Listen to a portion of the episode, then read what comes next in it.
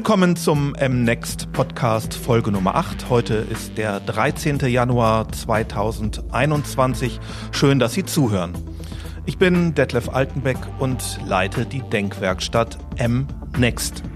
Mein heutiger Gast ist Harry Gatterer. Er ist Trend- und Zukunftsforscher, Geschäftsführer des Zukunftsinstituts und hat eine fundierte Vorstellung davon, wohin sich Wirtschaft und Gesellschaft in den nächsten Jahren entwickeln werden.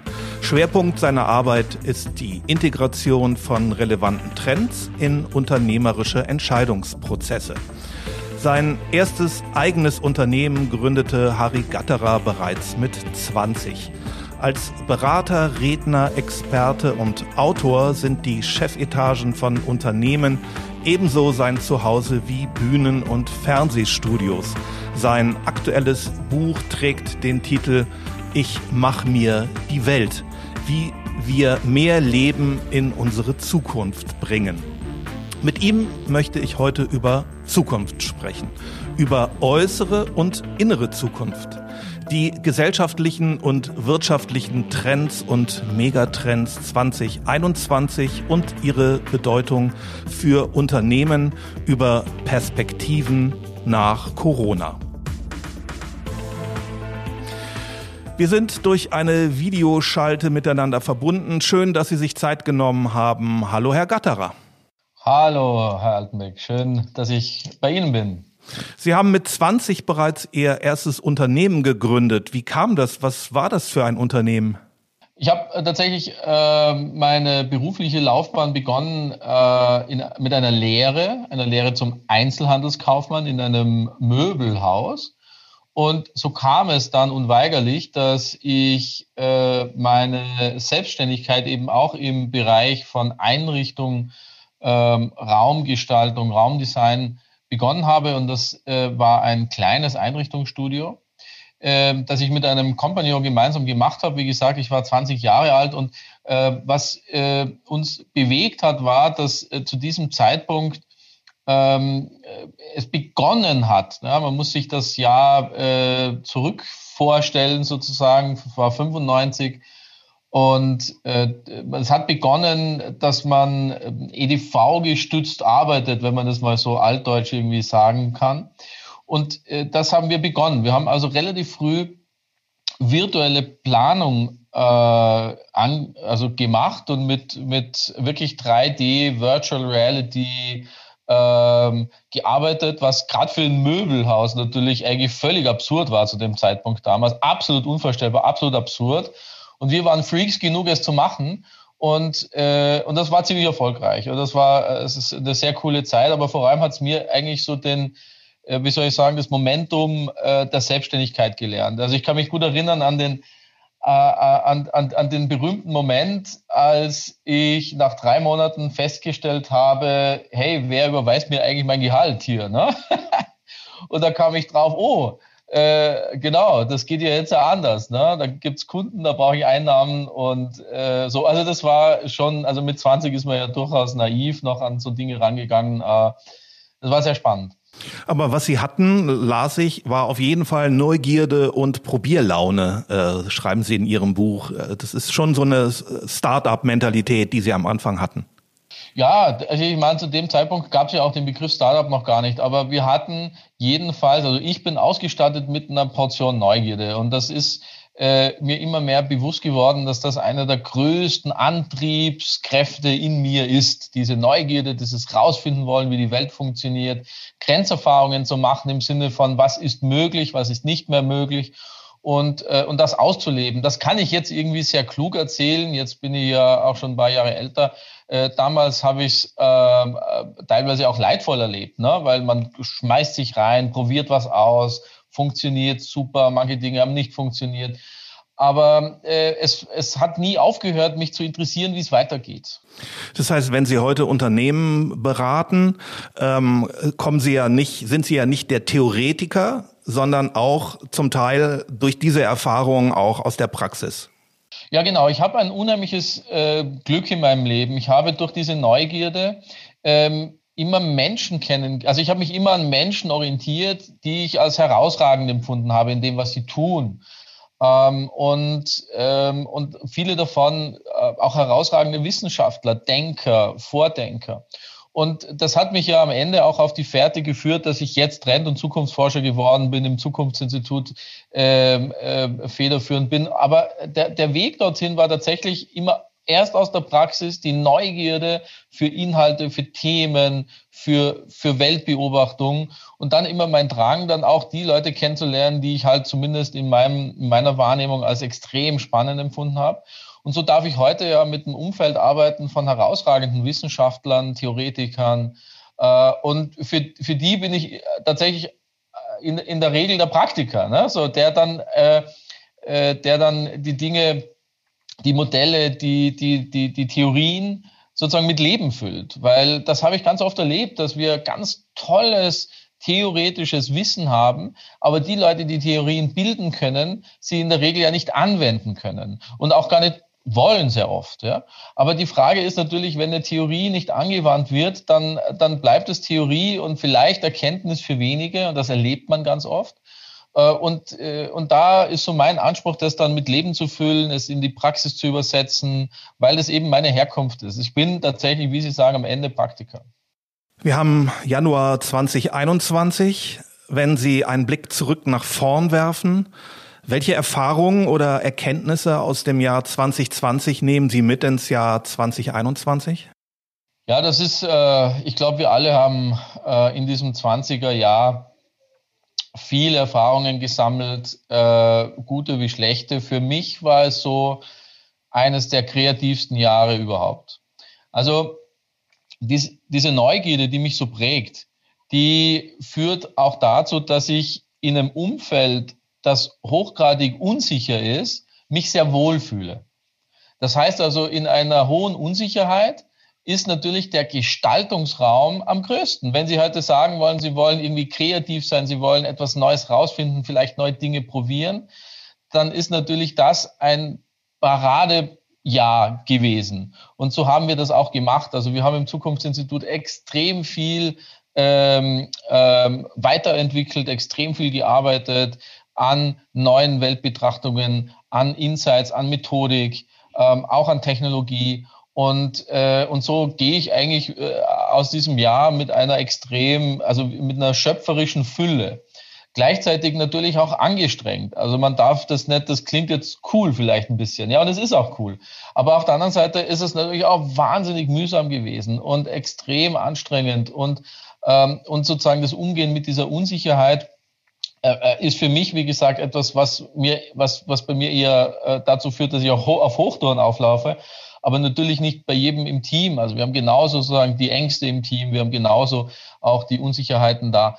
Und so gehe ich aber trotzdem raus aus diesem Jahr mit, ein, mit, ein, mit ganz vielen neuen Erfahrungen, mit auch ganz spannenden neuen Menschen, mit denen ich durch dieses Jahr in Berührung kam und, äh, und jetzt zusammenarbeiten darf. Ähm, und das ist schon also letztlich auch eine Bereicherung. Wie kann ich mir den Arbeitsalltag eines Trend- und Zukunftsforschers vorstellen? Wie, wie, wie finden Sie Trends? Was sind die Quellen? Blicken Sie mit prophetischen Fähigkeiten in eine Kristallkugel? Werten Sie Daten, Statistiken, Umfragen aus oder lesen Sie aktuelle soziologische Bücher? Alles. Also die prophetischen, äh, die prophetischen Weissagungen machen wir nicht.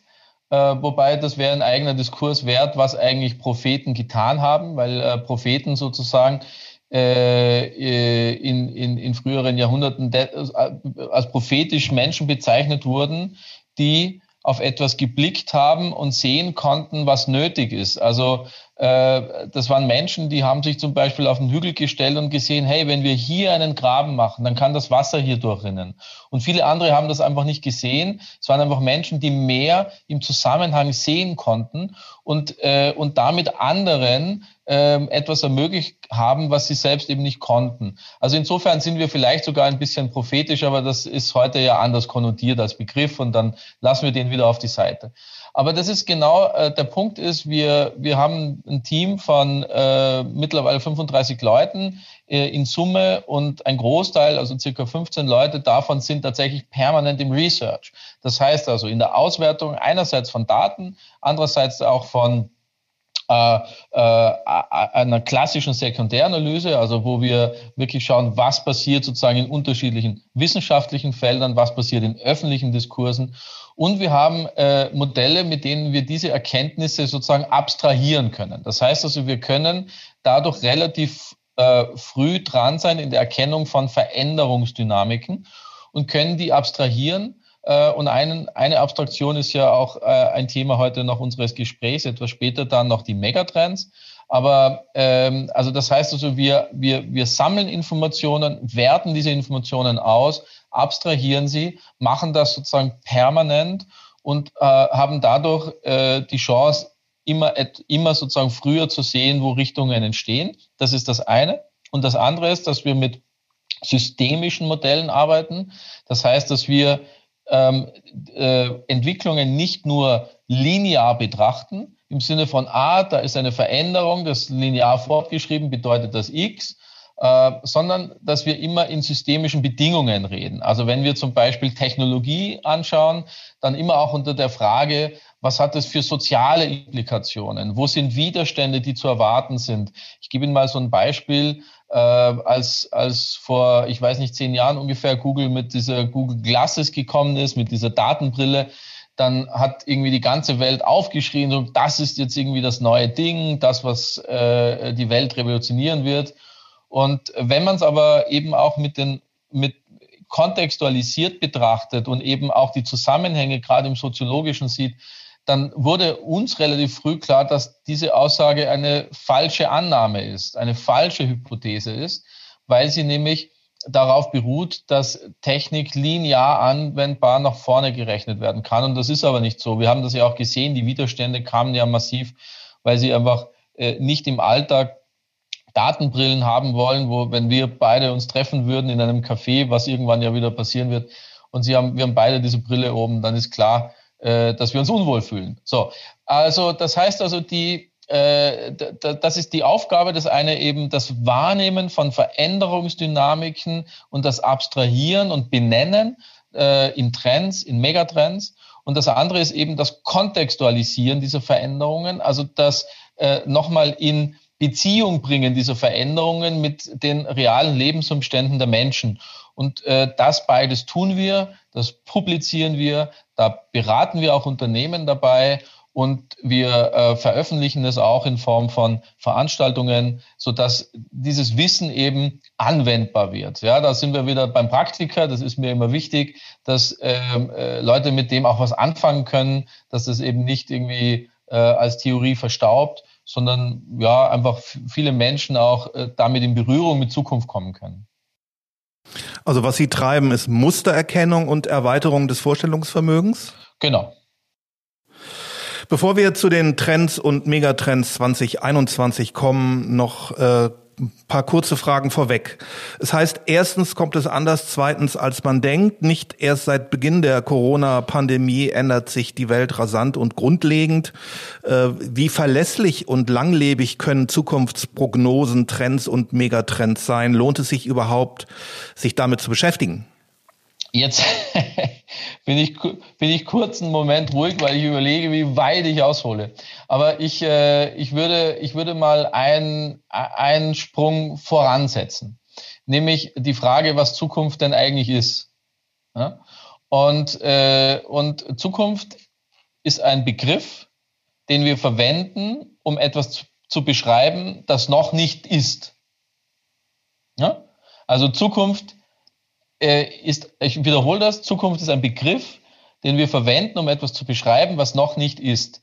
Bedeutet also, dass wir, äh, dass die Zukunft ja eigentlich erstmal etwas Neutrales ist. Ne? Es ist einfach nur ein Begriff, der beschreibt, was noch nicht ist. Das Problem ist, dass wir mit der Zu wenn wir den Begriff im Alltag verwenden, ihn sofort aufladen. Ne? Also die Zukunft ist Technologie, die Zukunft ist Nachhaltigkeit, die Zukunft ist Klimakrise.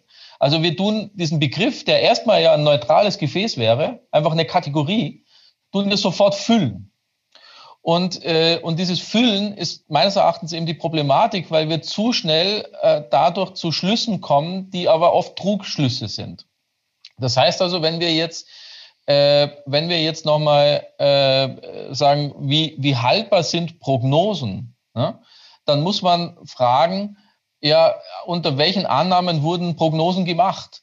Unter, ist, ist sozusagen in die Prognose schon die Annahme einer Naturkatastrophe eingepreist? Ne? Ist das schon vorausgesetzt in dieser Annahme von Zukunft?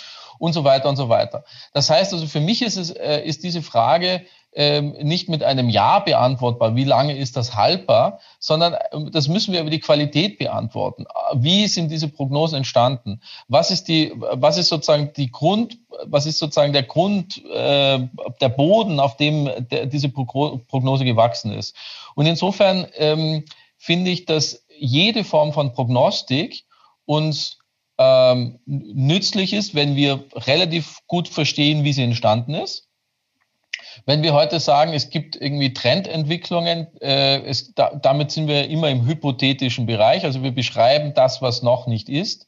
Und diese, Trend, äh, und diese Trends werden sozusagen erklärt über, ähm, keine Ahnung, historische Verläufe, Datenanalysen und so weiter. Wenn uns das zugänglich gemacht wird, dann finde ich, sind diese äh, Hypothesen sehr haltbar, sehr brauchbar, wenn man nicht wenn man gewissermaßen nicht den Fehler macht, zu glauben, dass das das ist, was uns in einem Jahr 2030 wirklich erwartet. Denn diese Hypothese und diese Prognose findet immer nur im Jetzt statt und sie hilft uns, etwas zu beschreiben, was noch nicht ist. Und damit rückgekoppelt vielleicht als Unternehmen Entscheidungen zu treffen oder Sichtweisen zu etablieren, ähm, Strukturen zu bilden. Ähm, das ist eben das eine. Das heißt also, für mich gibt es einmal die Frage, was ist Zukunft? Zukunft ist ein Begriff, der erstmal neutral ist und der dann mit Inhalten gefüllt wird. Die Inhalten heißen meistens Prognosen und für mich viel interessanter äh, Möglichkeitsräume. Also das heißt also, und, und, und die Prognosen können wir wunderbar nutzen, um, äh, um wie so Leitplanken zu sehen. Also wenn wir eine Prognose nehmen, die, die das, das Weltklima und die, dass wir in einer, in, einer, in, einer, in einer Bewegung sind, in der diese, dieses Weltklima sich verändern wird, eine Erderwärmung, eine Erwärmung des Klimas stattfinden wird, dann ist das eine Prognose. Niemand war noch im Jahr 2050 und hat gesagt, übrigens hier schon drei Grad wärmer. Wir wissen es nicht.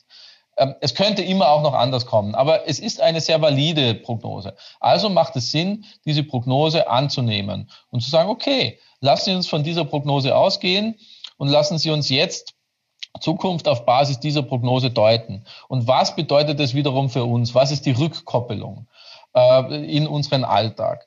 Das ist, das ist sozusagen ein schlüssiges Vorgehen. Äh, ein nicht schlüssiges Vorgehen wäre, wenn wir sagen, hey, Trends halten zwei Jahre oder Megatrends halten 30 Jahre. Der Anspruch, den wir zum Beispiel selbst an, an die Deutung von Megatrends haben, ist, dass es langfristige Entwicklungen sind. Dass es Entwicklungen sind, die auch tatsächlich wie Leitplanken zu sehen sind, ähm, die, die so stark in unserer Kultur, in unserer Gesellschaft, in, unserer, in unseren Verhalten eingeschrieben sind, dass es auch durchaus erlaubt ist, daraus eine langfristige Entwicklung zu deuten, aber dann eben nur als Leitplanke und nicht en Detail im Sinne von 2030 wird genau das eintreffen. Und das ist, glaube ich, einfach so die, äh, äh die äh, vielleicht ein bisschen komplizierte Antwort auf die Frage, äh, äh, wie haltbar sind denn Aussagen über die Zukunft? Es kommt drauf an. Wie sind sie gemacht? Äh, äh, auf welcher Basis sind sie entstanden, wie transparent ist diese Basis und wie verwenden wir sie dann? Verwenden wir sie als, aha, das ist also die Zukunft, dann tun wir das jetzt, oder verwenden wir sie als Einladung zum Nachdenken, als Einladung, einen Entscheidungsprozess abzuleiten dadurch und nicht als Vorwegnahme einer Zukunft? Ist so ein bisschen wie bei der Wettervorhersage. Habe ich das richtig verstanden? Äh, wenn mir jetzt gesagt wird, es wird morgen vermutlich regnen. Dann habe ich die Möglichkeit dann oder die Chance aufgrund der Vorhersage den Regenschirm einzupacken. Was sie tun, ist dann weniger, weniger zu sagen, so wird es. Guckt mal, das sind jetzt die Trends, äh, Megatrends. Das heißt, das sind die Dinge, die werden so kommen und die werden so passieren. Heißt, die Zukunft kommt auf uns zu, sondern äh, sie beschreiben eher ähm, eine Vorhersage, die mich einlädt, äh, da mich zu verhalten. Genau, also im Grunde ähm, die, die, diese, dieses, äh, Sie haben mir vorher auch gesagt, die die äh, Idee ist, dass die Zukunft auf uns zukommt, nur die kommt nicht auf uns zu. Und je, jeder, der jetzt äh, zuhört, äh, kann sich das im eigenen Raum nochmal vergegenwärtigen. Überlegen Sie sich gerade mal, wenn Sie das jetzt hören, von wo soll denn jetzt diese Zukunft kommen? Und äh, aus welcher Richtung sollen die kommen? Von oben, von unten, von hinten, von vorne? Keine Ahnung. So, also die kommt nicht auf uns zu. Die Zukunft, die ist ein Entwicklungsprozess, ein Evolutionsprozess. Wir gestalten Zukunft als Menschen in Interaktion miteinander und in Interaktion mit äh, dieser, äh, mit dieser Biosphäre, in der wir leben. Das heißt also, die Zukunft ist nichts, was schon geschrieben ist und sie kommt auch nicht auf uns zu, sondern es ist eine Konstruktion. Vor allem dann, wenn wir nochmal verstehen, dass der Begriff Zukunft erstmal ja äh, nur eine Beschreibung eines Zustands ist, der noch nicht ist. So. Und wenn wir jetzt das Beispiel des Regenschirms nochmal aufgreifen. Das heißt also, wir haben uns als Menschen angeeignet, Vorstellungen zu entwickeln, wie es sein könnte. Das sind Hypothesen. Und da sind wir an Teilen ganz gut geworden. Im Wetterbericht zum Beispiel sind wir ganz gut geworden in der Hypothese für den nächsten Tag. Für den übernächsten Tag wird schon schwieriger und für fünf Tage wird schon ganz schwieriger und Wochen sowieso. So. Das heißt aber, wenn ich morgen eine Wahrscheinlichkeit habe von, sagen wir mal, 70 Prozent, dass es regnet, dann heißt das einfach nicht, dass es regnet. Und das verwechseln die Menschen. Das heißt aber nur, es könnte regnen und die Wahrscheinlichkeit ist 70 Prozent und die ist noch nicht einmal sehr hoch. Ja, 70 Prozent ist gar nicht so hoch. Also so, aber sie, aber für uns bedeutet das einfach nur, ah, das kann ich in den morgigen Tag mit eindenken und kann mir überlegen, ob ich vielleicht eine Jacke mitnehme, die auch mal ein bisschen regendicht ist. Und, und das ist es, was dann eigentlich die Entscheidungsqualität ist, die uns Vorstellungen von der Zukunft sozusagen liefern. Das heißt, die Zukunft kommt nicht auf uns zu, bedeutet auch, dass wir aber auch immer eingeladen sind, uns zu überlegen, wie wir die Zukunft wollen. Auch. Genau, die Zukunft ist natürlich auch kein Wunschkonzert, weil sie eben abhängig ist von einer sozialen Konstruktion. Also die, niemand konstruiert Zukunft alleine und niemand konstruiert Zukunft bedingungslos, weil sie immer eingebettet sind in Systeme. Das ist auch ein ganzes starkes Grundprinzip unseres Denkens äh, im Institut. Wir denken die Gesellschaft in Systemen. Stellen Sie sich mal vor, die, äh, die und, und Systeme, vielleicht noch ein Satz dazu, prägen das Verhalten und die Denkstrukturen der Individuen und nicht umgekehrt. Das ist ein Riesenfehler. Also die meisten glauben immer, dass die Individuen prägen sozusagen die Systeme. Also ein Unternehmen wird nicht durch Individuen geprägt, sondern die Individuen durch die Struktur des Unternehmens. Und insofern ähm, ist, es, äh, ist es ganz entscheidend, dass wir Zukunft eben äh, als, als systemische Bedingung äh, verstehen. Das heißt also, natürlich ist es für jeden Einzelnen so, für uns alle, dass wir uns überlegen können, was hat, was ist meine Zukunft? Aber ich kann diese Überlegungen nicht bedingungslos machen. Sie sind immer eingebettet in Bedingungen, die ihm heißen, ja, aber in welchem System bin ich? Wenn ich jetzt zum Beispiel sage, ich bin in einer Familie, dann ist das System Familie eine Grundbedingung. Und dann kann ich sagen, okay, ich, ich stelle mir meine Zukunft vor. Und in dieser Zukunft sehe ich auch, dass ich, äh, äh dass ich eine neue Sportart betreibe. Und dann ist aber die Frage, äh, ist es mit der Bedingung der Familie äh, vereinbar? Und was wären die Bedingungen, dass es vereinbar ist? Und Sie sehen schon, es ist nie bedingungslos. Aber natürlich können wir uns unsere individuelle Zukunft sozusagen vorstellen und damit gewissermaßen eben machen. Ja?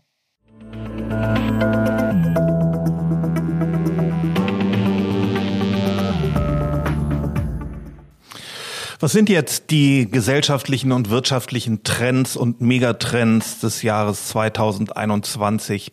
Ja, also ähm, jetzt wechseln wir sozusagen die Perspektive von innen nach außen. Dazu möchte ich vielleicht zwei Sätze noch sagen. Also bisher haben wir gesprochen, was ist Zukunft eigentlich? Und Zukunft ist etwas, das wir konstruieren als Menschen. So. Ähm, äh, und als Gesellschaften und als äh, in, in unterschiedlichen systemischen Strukturen. So, das bedeutet, das ist die Innenseite. Ja, ähm, die Außenseite ist, wenn viele Menschen das tun, wenn Gesellschaften das tun, kann man natürlich auch beobachten, wie sie das tun und darüber wieder sozusagen ableiten, wie sich die Welt verändert. Also äh, und und das ist äh, das, was man dann in Trends äh, beschreibt. Ähm, die Trends, die, die, die Trendsprünge, die wir jetzt gesehen haben, die Zukunftssprünge, wie ich das nenne, die wir gesehen haben im Jahr 20 äh, wirken auch auf 2021 noch, das sind, ähm, die sind schon mal sehr spannend, die, dem würde ich gerne ein bisschen Raum geben. Äh, und zwar, einerseits haben wir einen Technologiesprung gemacht Und andererseits haben wir einen Sprung in, der, in unserem, äh, unserem Verhältnis zur Umwelt gemacht. Und das sage ich gleich zwei Sätze dazu. Also Technologie. Äh, der Technologiesprung ist nicht, da ist nicht gemeint, dass wir die, dass wir Technologie neu erfunden haben, sondern wir wenden Technologie anders an. Es ist sozusagen äh, für uns jetzt alltäglich geworden, dass wir in, in, in Meetings wie diesen und in äh, ähm, äh, virtuell arbeiten. Ähm, und damit ist einhergegangen etwas, was ich als e extrem heilsam empfinde, äh, dass die Technologie äh, die Zukunft verlassen hat. Also die Technologie ist nicht mehr die, der, der spekulative Raum, den man wegdeutet von der Gegenwart und sagt, ja, das kommt irgendwann auf uns zu, ne, um nochmal in dieser äh, Metaphorik zu bleiben, sondern die Technologie ist jetzt angekommen. Und Sie haben das sofort gemerkt, auch auf den Aktienmärkten, dass die großen Technologieunternehmen alle gewonnen haben. Nehmen Sie nur Tesla her als das wertvollste Automobilunternehmen der Welt. Als ich vor drei Wochen irgendwie reingeschaut habe, hat es eine Marktkapitalisierung gehabt von 170 Milliarden. Äh, Im Vergleich dazu, Volkswagen war zu dem Zeitpunkt knapp unter 60 Milliarden als größtes Automobilunternehmen der Welt.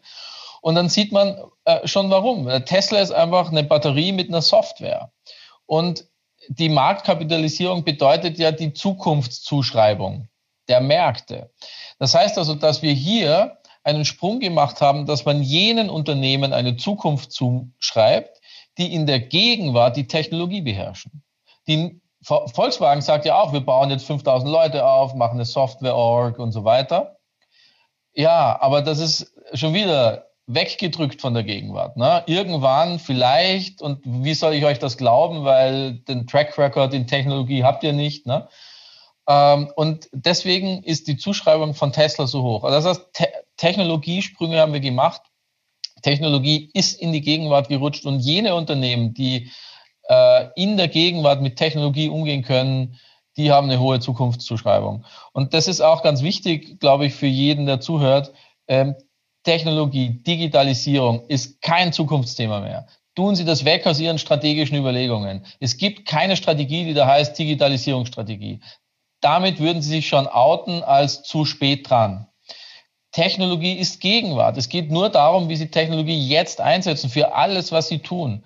Es gibt keinen, keinen Grund mehr, nicht mit Technologie jetzt äh, zu interagieren und auch keine Technologie ist everywhere. Alles ist Technologie, auch Technologie. Und insofern, das ist ein großer Sprung.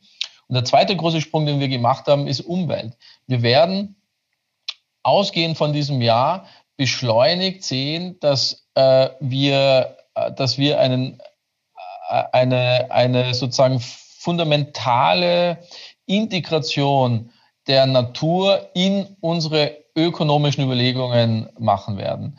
Also das Weltwirtschaftsforum spricht vom Big Reset, so nennen die das äh, diesen Vorgang sozusagen. Ähm, und äh, das ist, das ist schon fundamental, weil damit bedeutet es, dass etwas, was über 30, 40 Jahre Kampf von Umweltschützern, von Umweltorganisationen und so weiter dazu führen wird, dass wir in den nächsten Jahren eben vom Kampf in die Gestaltung kommen. Das wirkt jetzt noch nicht so und vor allem, wenn man jetzt gerade Greta Thunbergs Mahn, Mahn, äh, Mahnungen sozusagen auf die Pariser Tagung sich anhört, dann könnte man glauben, äh, das, was der Gatterer da sagt, ist, ist, äh, ist nicht sehr realistisch. Ähm, dennoch werden wir sehen, dass es eben strukturbedingt, das heißt eben auf Basis der, der, der, der realen Erfahrung der Unternehmen dazu führen wird, dass Unternehmen die, die, den Einfluss auf die Natur als eine neue Knappheit erleben. Und was Unternehmen traditionell machen, ist Knappheiten beseitigen. Und äh, insofern ist das sozusagen ein, ein Turnaround, den wir über die, der, der sich jetzt meines Erachtens beschleunigt hat und in den nächsten, naja, ich würde mal sagen, fünf, sechs Jahren deutlich sichtbar werden wird. So. Und äh, das sind schon mal zwei ganz große Themen. Sie beschreiben gerade den, den Megatrend Neoökologie, ähm, die blaue Ökologie auch äh, oftmals genannt. Oftmals hört man, ja, das ist ja was für Altruisten und Moralisten und für die Reicheren, diese, diese Beschäftigung mit dieser Thematik. Ja, ähm, der, der Soziologe und Systemtheoretiker Dirk Becker hat mal formuliert, dass man äh, das Bewusstsein der Menschen nie überschätzen darf. Also äh, nochmal, Systeme prägen Verhaltensweisen, nicht umgekehrt. Und wenn wir jetzt sozusagen äh, darüber diskutieren, dass Menschen ihr äh, Kaufverhalten noch nicht angepasst haben und so weiter, dann würde ich 100% zustimmen. Das aber belegt nicht eine Zukunftsaussage. Das, das ist nur ein, äh, ein, ein Befund sozusagen der, der vergangenen Jahre, dass es vor allem um Avantgarden ging, dass es vor, um Vorreiter ging und so weiter.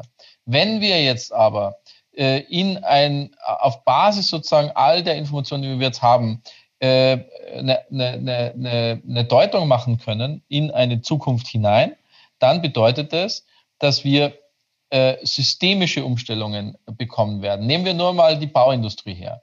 Die Bauindustrie ist äh, im Moment noch wenig aufgefordert, äh, regulatorisch äh, in, in zirkulären äh, ökonomischen Prinzipien zu denken. Das wird sich relativ bald ändern. Ja? Und äh, damit haben Sie, haben Sie, egal ob Sie einen, äh, ich, ich sag's mal, äh, plakativ Sozialbau machen oder ein High-End, eine High-End-Villa, werden Sie nicht mehr umhin kommen, so zu bauen, dass dieses Bauwerk tatsächlich zum Beispiel Cradle to Cradle entspricht oder anderen Kreislaufprinzipien. Äh, äh, ähm, ähnlich ist es in, in fast allen Industrien. Das heißt, es geht nicht so sehr darum, ob sich das Bewusstsein der Menschen ändert, sondern das Bewusstsein der Menschen wird adaptiv sich anpassen, wenn die Systeme sich ändern. Wenn Sie in 15 Jahren Auto kaufen, werden Sie halt kaum mehr ein Nicht-Elektroauto kriegen. Und äh, es hat niemand danach gefragt, wissen Sie? Also, ja, weil wenn Sie jetzt eine Umfrage unter äh, Automobilisten machen, dann werden Sie natürlich sagen, ah, es ist schon super, wenn es knarrt. Ne? So. Und äh, das ist eben, und da ist eben genau der Punkt. Natürlich braucht es sozusagen einen, einen kritisch, eine kritische Masse in einem System, dass ein System sich ändert. Aber die kritische Masse wird eben durch die Avantgarden auch vorangetrieben. Und, äh, und jetzt durch eine auch junge Generation nochmal gepusht. Die haben das jetzt richtig nochmal nach vorgepusht. Ich sage nur Fridays for Future als Beispiel. Und, und das kippt so ein System und dann ändert sich das System und dann ändert sich sozusagen das Gesamte, weil wie gesagt, also die, das Individuum nicht entscheidet, äh, was, was kollektiv richtig oder falsch ist. Ne? Gibt es weitere treibende Kräfte, Megatrends neben Technologie, Ökologie? Ja, also wir haben natürlich jetzt äh, in unseren Analysen gesehen, dass sich ein paar der, der, der, Megatrends, es gibt ja zwölf, die wir in unserem Hause beschreiben, äh, zwölf Megatrends. Und, äh, und es gibt ein paar davon, die sich jetzt tatsächlich eher so, also verhärten im Sinne von stabilisieren. Das ist natürlich das Prinzip der Gesundheit. Ist unbenommen. Wobei Gesundheit eben, und das haben viele, glaube ich, so im ersten äh, Corona-Schock ein bisschen überstrapaziert. Also Gesundheit wird nicht plötzlich der treibende Megatrend werden. Ähm, da wird eher in der, in, in, der, in der Ökologie zu sehen sein äh, und, äh, und, und natürlich in der Konnektivität, was wir auch besprochen haben. Aber äh, die, die, die Gesundheit wird sozusagen sowas wie eine stehende Mauer. Ne? So, also sie, sie, sie können kaum mehr Dinge machen, die nicht äh, gesundheitsfördernd sind, die nicht sozusagen auch. Äh, aber es ist eben nicht, der, ist nicht so sehr der, der Treiber, sondern es ist eher so eine stabile Größe. Genauso wie dieser, dieser Megatrend der Sicherheit eine stabile Größe ist, weil wir äh, natürlich gerade durch eine Krise gehen, Krisen ähm, erzeugen sozusagen ambivalente Muster. Das eine ist eben das Überstrapazieren von, von Risiko. Also das sieht man jetzt an den Märkten. Also viele Menschen haben begonnen anzulegen, Geld anzulegen. Viel mehr sozusagen als, äh, als, als in normalen Zeiten. Aber gleichzeitig kaufen viele mehr Menschen irgendwie Versicherungen ein. Das ist sozusagen so dieses ambivalente Verhalten. Aber Sicherheit ist ein großes Thema. Ohnehin natürlich auch Cybersicherheit. Ähm, das ist ein stabiler Trend so, so diese, diese, Ver, diese Veränderungsenergie geht äh, unter anderem noch aus und das ist etwas, was noch ein bisschen unterschätzt wird, meines Erachtens, vom, äh, vom Megatrend Silver Society, also von, von der Alterung der Gesellschaft. Das wird noch ein bisschen unterschätzt jetzt, weil wir natürlich noch immer in der Krisenbewältigung sind und ähm, jetzt umso mal, äh, verzeihen Sie mir die Plakativität, die Alten ja auch unser Problem sind im Moment, ne? so, weil äh, vor allem äh, ältere Menschen äh, von der Corona-Infektion ähm, schwer betroffen sind. Ähm, und das wird infolgedessen in einer Gesellschaft, die ja deutlich älter geworden ist und noch älter wird, Veränderungen mit sich bringen. Ja, das wird, also um es mal anders zu sagen, wer sich jetzt ausführlich mit dem Trend der, der Alterung der Gesellschaft beschäftigt, ist jedenfalls gut dran, ja, weil äh, das äh, viel Räume äh, öffnen wird in den kommenden Jahren. Ist sowas wie Heim und Garten ein Trend oder das Thema Einsamkeit? Einsamkeit ist mehr schon ein Fakt als ein Trend. Ne? Wir haben, äh, äh, also Einsamkeit ist ja ein gesellschaftliches äh, Problem geworden. Ähm, wir haben äh, äh, also das nicht nur, nicht nur im Sinne der Haushaltsstrukturen, wo Großteils der Haushalte ja ein- und zwei Personenhaushalte sind, sondern eben auch äh, in den im emotionalen Zustand. Einsamkeit ist ja mehr ein emotionaler Zustand als eine, eine messbare Größe. Und ähm, weil Menschen sind auch hochgradig vernetzt auf Social Media und so weiter und trotzdem fühlen sie sich einsam. Und Einsamkeit ist sicherlich ein Thema, äh, dem wir äh, strukturell begegnen müssen. Es gibt auf der anderen Seite, und das ist aber das Spannende, auch äh, also gewissermaßen als Selbstreaktion der Gesellschaft auch eine, eine Idee von einem neuen Wir, von neuen Communities, von einer neuen Gesellschaft, die sich wiederum im Austausch, in Resonanzräumen erklärt. Und, äh, und da sieht man schon, dass auch hier eine Veränderung des Begriffs der Individualität zu sehen ist. Das heißt also, dass Individualität nicht bedeutet, eben alleine zu sein und für mich mich abzugrenzen und mich herauszuheben aus, den, aus dem Rest, sondern Individualität bedeutet für immer mehr Menschen, dass sie Communities bewusst wählen, dass sie sagen, hey, ich bin hier, weil ich gerne hier bin. Es ist meine Entscheidung individuell, dass ich Teil einer, einer Gemeinschaft bin.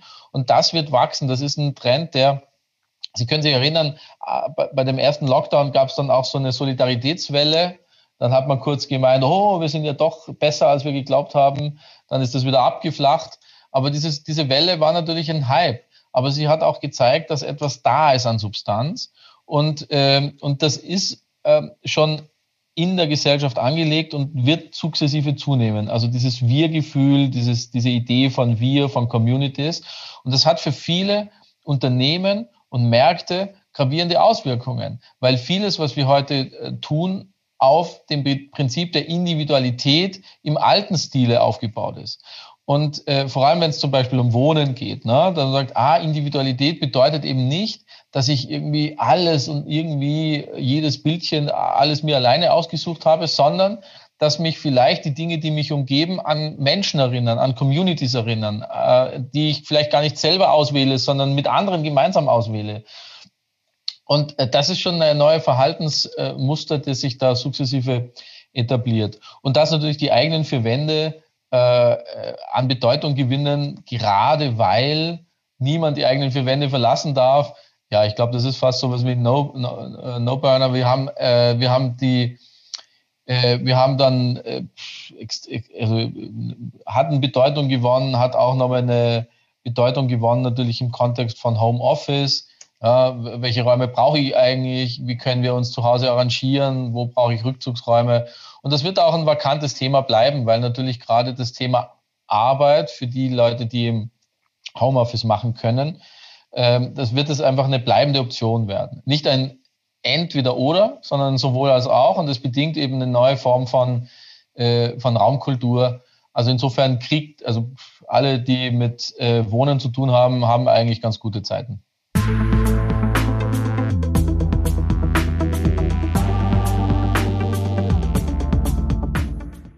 Wie kann ich jetzt als Unternehmen die Trends und Megatrends, über die Sie gerade sprachen, in den Entscheidungsprozess einbinden? Äh, beziehungsweise würden Sie es für sinnvoll halten, dass ein Unternehmen einen festangestellten Zukunftsbeauftragten hat? Gute Frage. Also äh, Unternehmen haben ja, äh, haben ja sozusagen die, die Aufgabe, Unsicherheit zu absorbieren. Das ist ja die Idee von Unternehmen. Ne? Also das, warum ein Unternehmen sich mit Innovation beschäftigt, hat ausschließlich den Grund, dass sie die Unsicherheit der Märkte damit versucht äh, zu absorbieren und, äh, und zu dominieren am Ende sogar. Ne? Dass eben Unsicherheit limitiert wird. Und das ist sozusagen ähm, der, der, der Zugang, der am häufigsten gewählt wird, um sich mit Zukunft zu beschäftigen, Innovation. Und das andere ist vielleicht dann noch Strategie, also Entscheidungsprozesse. Aber äh, ich würde es sehr begrüßen, wenn es äh, Zukunftsbeauftragte geben würde, äh, auch tatsächlich mit dem, mit dem Wort Zukunft ausgestattet. Aber es wird nicht passieren, weil äh, Zukunft eben per se beschreibt, dass es unbekannt ist und wenn Sie jetzt sozusagen einen Beauftragten für Zukunft hätten, würde das bedeuten, Sie haben einen Beauftragten für das Unbekannte. Das wollen wir nicht. Wir wollen auch Beauftragten für Innovation, weil da haben wir die Idee, ah, da können wir was tun. Wir haben ja Beauftragten für Strategie, weil da können wir uns mit, da können wir Entscheidungen treffen, können wir auch wieder was tun. Mit der Zukunft können wir ja nichts tun, die ist noch nicht da. Also, wie können Sie, die Frage, die eigentliche Frage war ja, wie kann man, wie kann man Zukunft integrieren? Ähm, äh, für mich gibt es im Grunde drei Ebenen. Das erste ist, eindeutig zu verstehen, was der eigene Zweck der Organisation ist. Weil Zukunft ist eben nichts, was generalistisch, und jetzt bleibe ich wieder bei der Metapher, auf uns zukommt, sondern Zukunft ist immer aus einer individuellen Perspektive zu bewerten.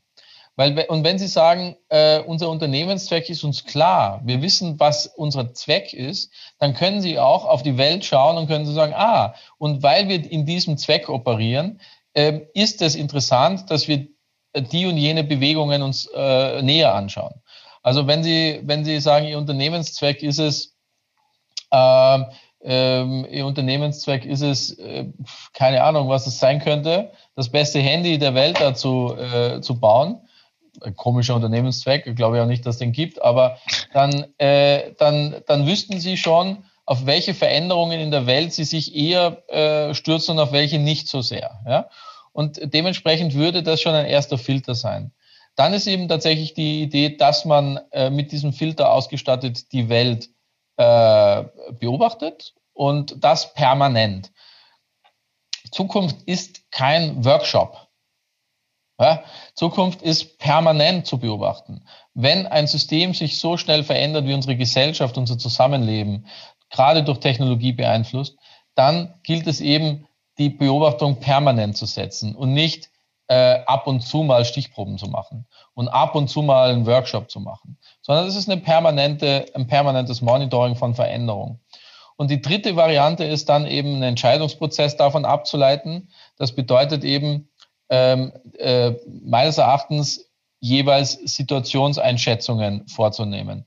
Wie aus Sicht unseres, äh, unseres Systemzwecks, wie bewerten wir diese Veränderungen, die gerade stattfinden und äh, was bedeutet das für die jetzige Situation äh, und, und wie, wie können wir daher Entscheidungen ableiten.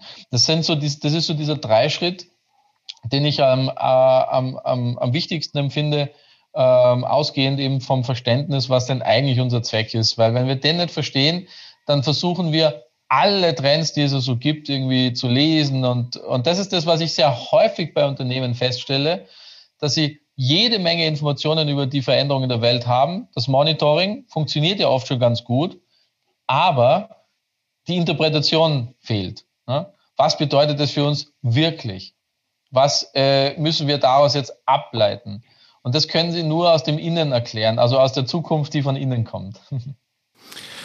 Wenn wir jetzt auf die nächsten Monate gucken, ähm, wir hörten in, in, den, in letzter Zeit oftmals, nichts wird mehr so sein, wie es war, alles ist auf dem Prüfstand.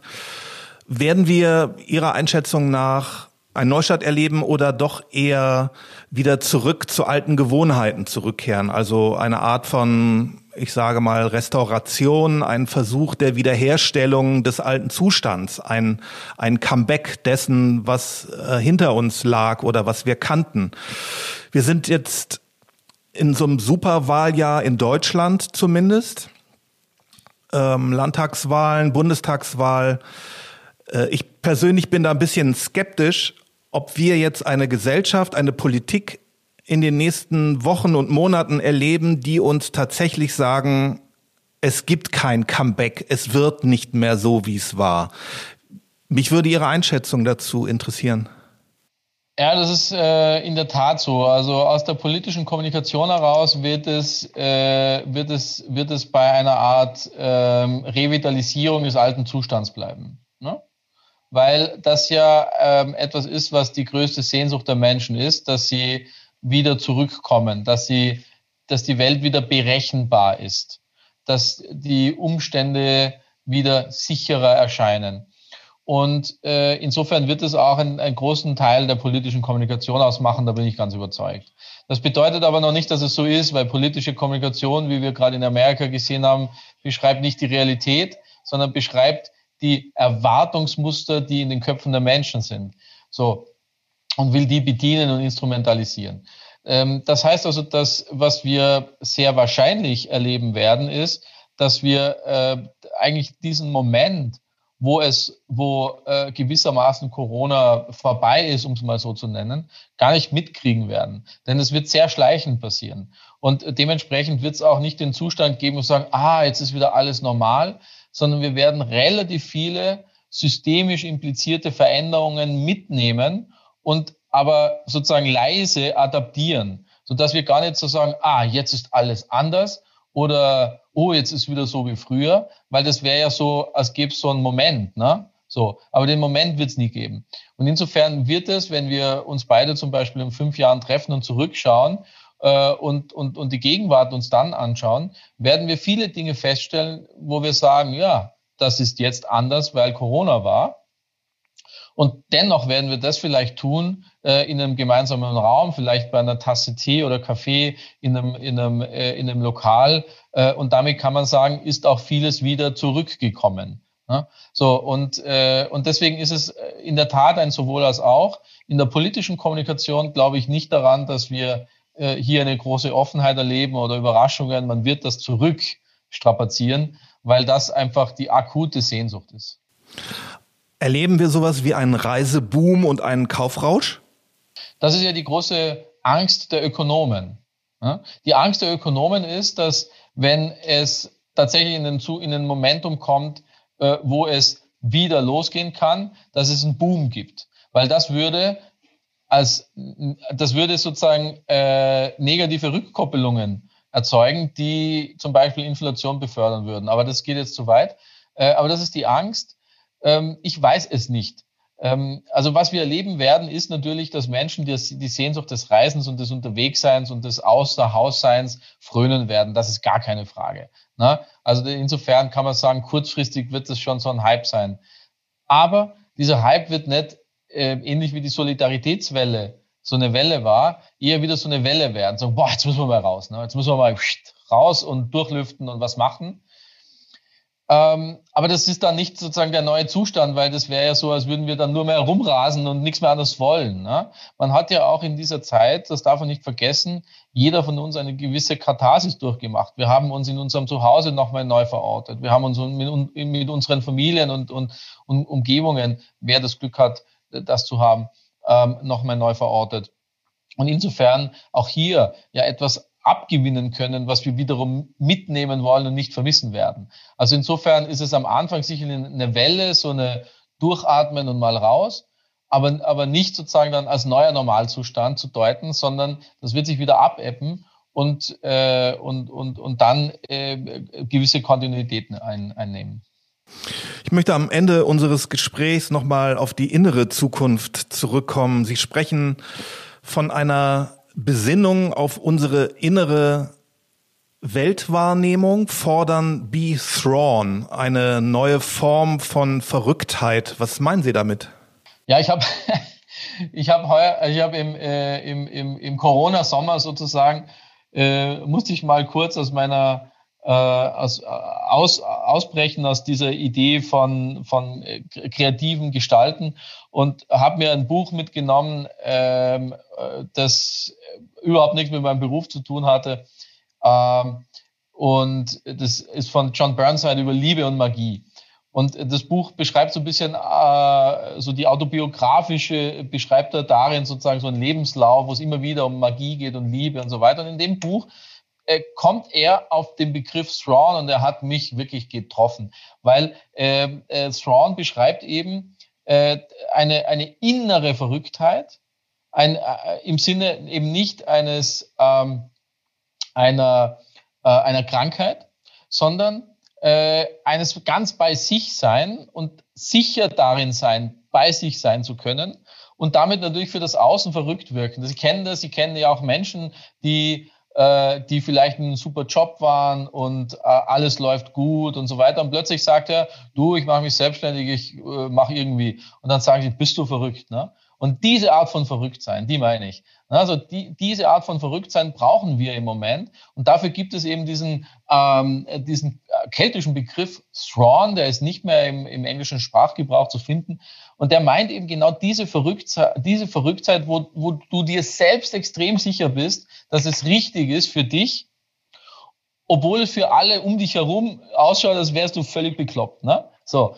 Und, äh, und ich bin überzeugt, dass in einem Umfeld von hochgradiger Unsicherheit genau diese Art von Strongness der, die beste Qualität ist, die wir haben können, dass wir uns wirklich mit uns selbst sicher sind. Auch wenn es für die anderen verrückt ist. Und äh, deswegen habe ich diesen Begriff wirklich lieben gelernt und äh, habe ihn ein bisschen versucht zu propagieren, weil äh, ich glaube, dass diese Qualität, die der Begriff ausstrahlt, etwas ist, was uns alle immer wieder erinnern kann daran, dass eben die Zukunft nicht schon fertig ist, nicht gemacht ist, dass unsere Lebensläufe, unsere Biografien nicht von anderen vorgedacht sein sollten, sondern wir schon auch einen Anteil daran haben können. Und, äh, und das eben äh, aber auch eine Wirkung hat für andere, nämlich dass man ein bisschen bekloppt wirkt vielleicht an manchen Stellen. So ist es halt. Letzte Frage, was brauchen wir jetzt, was braucht jeder von uns, wenn wir die äußeren und inneren Möglichkeiten der Zukunft nutzen wollen? Was würden Sie uns da raten? Ja, im Idealfall Gelassenheit, äh, weil Gelassenheit ist der Zustand, in dem wir ähm, immer noch sozusagen angebunden sind an die Welt um uns herum, aber eben nicht permanent affektiert sind von der Welt. Und dieses Affektiertsein von der Welt ist das, was uns so unruhig macht. Wenn wir dauernd uns beunruhigen lassen von der Welt um uns herum, äh, dann führt es eben dazu, dass wir auch beunruhigt handeln, dass wir vielleicht Angststrukturen aufbauen. Viele, der, viele Menschen haben im Moment Angst. Und diese Angst kommt nicht äh, daher, dass, dass, sie, dass es begründet ist in den meisten Fällen, sondern dass diese, dieses sich, sich sozusagen äh, permanent affektieren lassen von Nachrichtensendungen, Zeitung lesen etc., äh, anderen Leuten, äh, dazu führt, dass man ihnen sich so eine Angststruktur aufbaut. Also Gelassenheit ist schon ein, also wenn Sie fragen, was brauchen wir? Gelassenheit, um vielleicht dann zu Strongness zu kommen, im Idealfall. Vielen Dank für das anregende Gespräch, Harry Gatterer. Äh, war mir ein Vergnügen. Dankeschön. Herr Altenbeck, Dankeschön. Wenn Ihnen die Sendung gefallen hat, dann abonnieren Sie unseren monatlichen MNext Podcast und empfehlen Sie uns weiter. Wir freuen uns auf Kritik, Anregungen und Kommentare auf allen bekannten Kanälen oder direkt unter mnext.marbit.com.